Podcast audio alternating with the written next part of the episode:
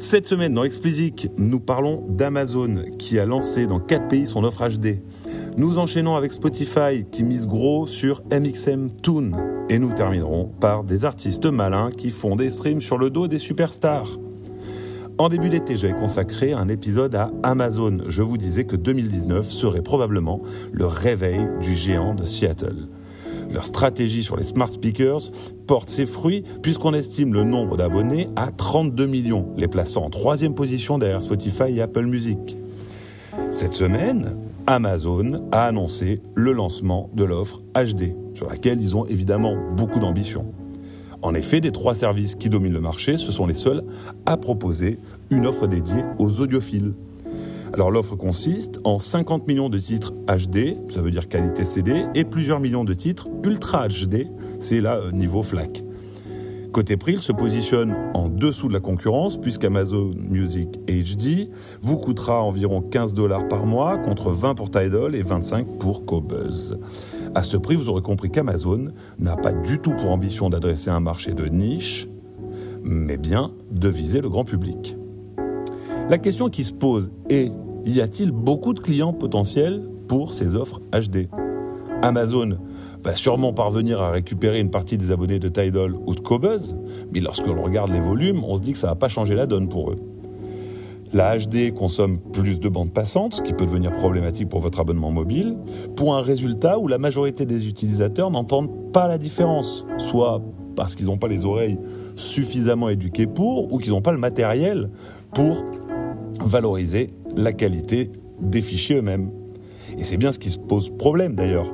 Que ce soit chez vous ou en déplacement, profiter réellement de la haute définition implique d'investir dans du matériel de qualité supérieure, catégorie dans laquelle ne se placent pas les smart speakers Echo, par exemple.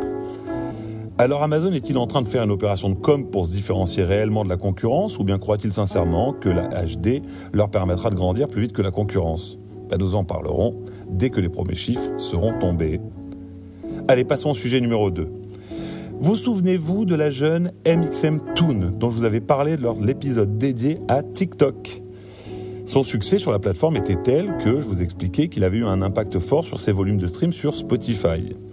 Elle a sorti son premier album la semaine dernière, le succès est au rendez-vous, même très au rendez-vous, puisque Spotify a décidé d'accompagner cette sortie d'un podcast qui lui sera entièrement dédié.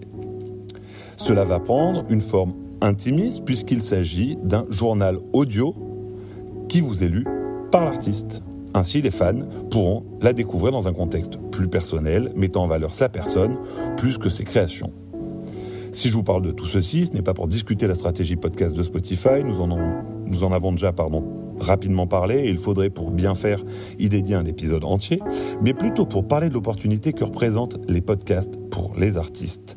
Car c'est le premier podcast que Spotify produit pour faire découvrir l'univers d'un artiste. Il y en aura très probablement d'autres. Dans sa quête de contenu exclusif, Spotify donne plus de profondeur grâce à ce podcast à l'événement qu'est la sortie du premier album de MXM Toon. Alors vous me direz, encore faut-il que Spotify souhaite produire un podcast sur vous. Bien entendu, ce sera probablement pas ouvert à tous. Ce qui l'est en revanche et qui représente aussi une belle opportunité, c'est la possibilité d'attacher un podcast à votre profil Spotify via le back-office Spotify. Soit ça ne sera pas produit par eux et vous aurez moins de visibilité très certainement, mais vous aurez une tribune pour parler à vos fans des sujets qui vous touchent. Plutôt que de faire une newsletter qui se terminera dans les courriers indésirables ou arrivera sur une junk mail, vous devriez sérieusement vous poser la question. Allez, enchaînons et terminons avec nos petits malins de la semaine.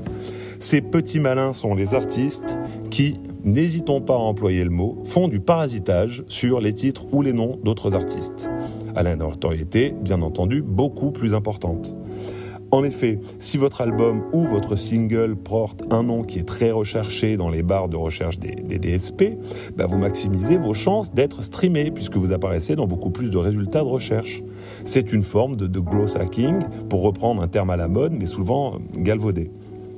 Le plus beau dans tout ça, c'est que les petits malins en question, lorsqu'ils se font attraper par les fans de la superstar, jouent au couillon du village en disant ne pas comprendre euh, et dire qu'il s'agit d'une pure coïncidence.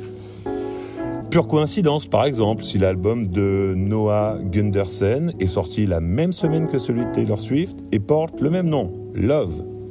Après tout, Love est un terme commun, il n'y a jamais que 52 vendredis dans l'année. Pure coïncidence, toujours, si un single de Sam Felt a été intitulé Post Malone. Oui, oui, vous avez bien entendu, le single s'appelle Post Malone. Ce doit être probablement un hommage. Et je vous en trouve des dizaines et des dizaines comme ça. Hein. Ouais, c'est pas bien beau d'être un petit malin, mais il faudrait pouvoir assumer quand même. Hein. Pour ma part, je vous déconseille d'utiliser ce genre de procédé, du moins de manière aussi grossière. Sur la durée, ça desservira votre projet. Surtout si cela vous associe à une superstar dont la musique ne correspond en rien à la vôtre. J'espère que vous avez apprécié cet épisode, que vous appréciez toujours les petites modifications apportées au podcast en fin d'été.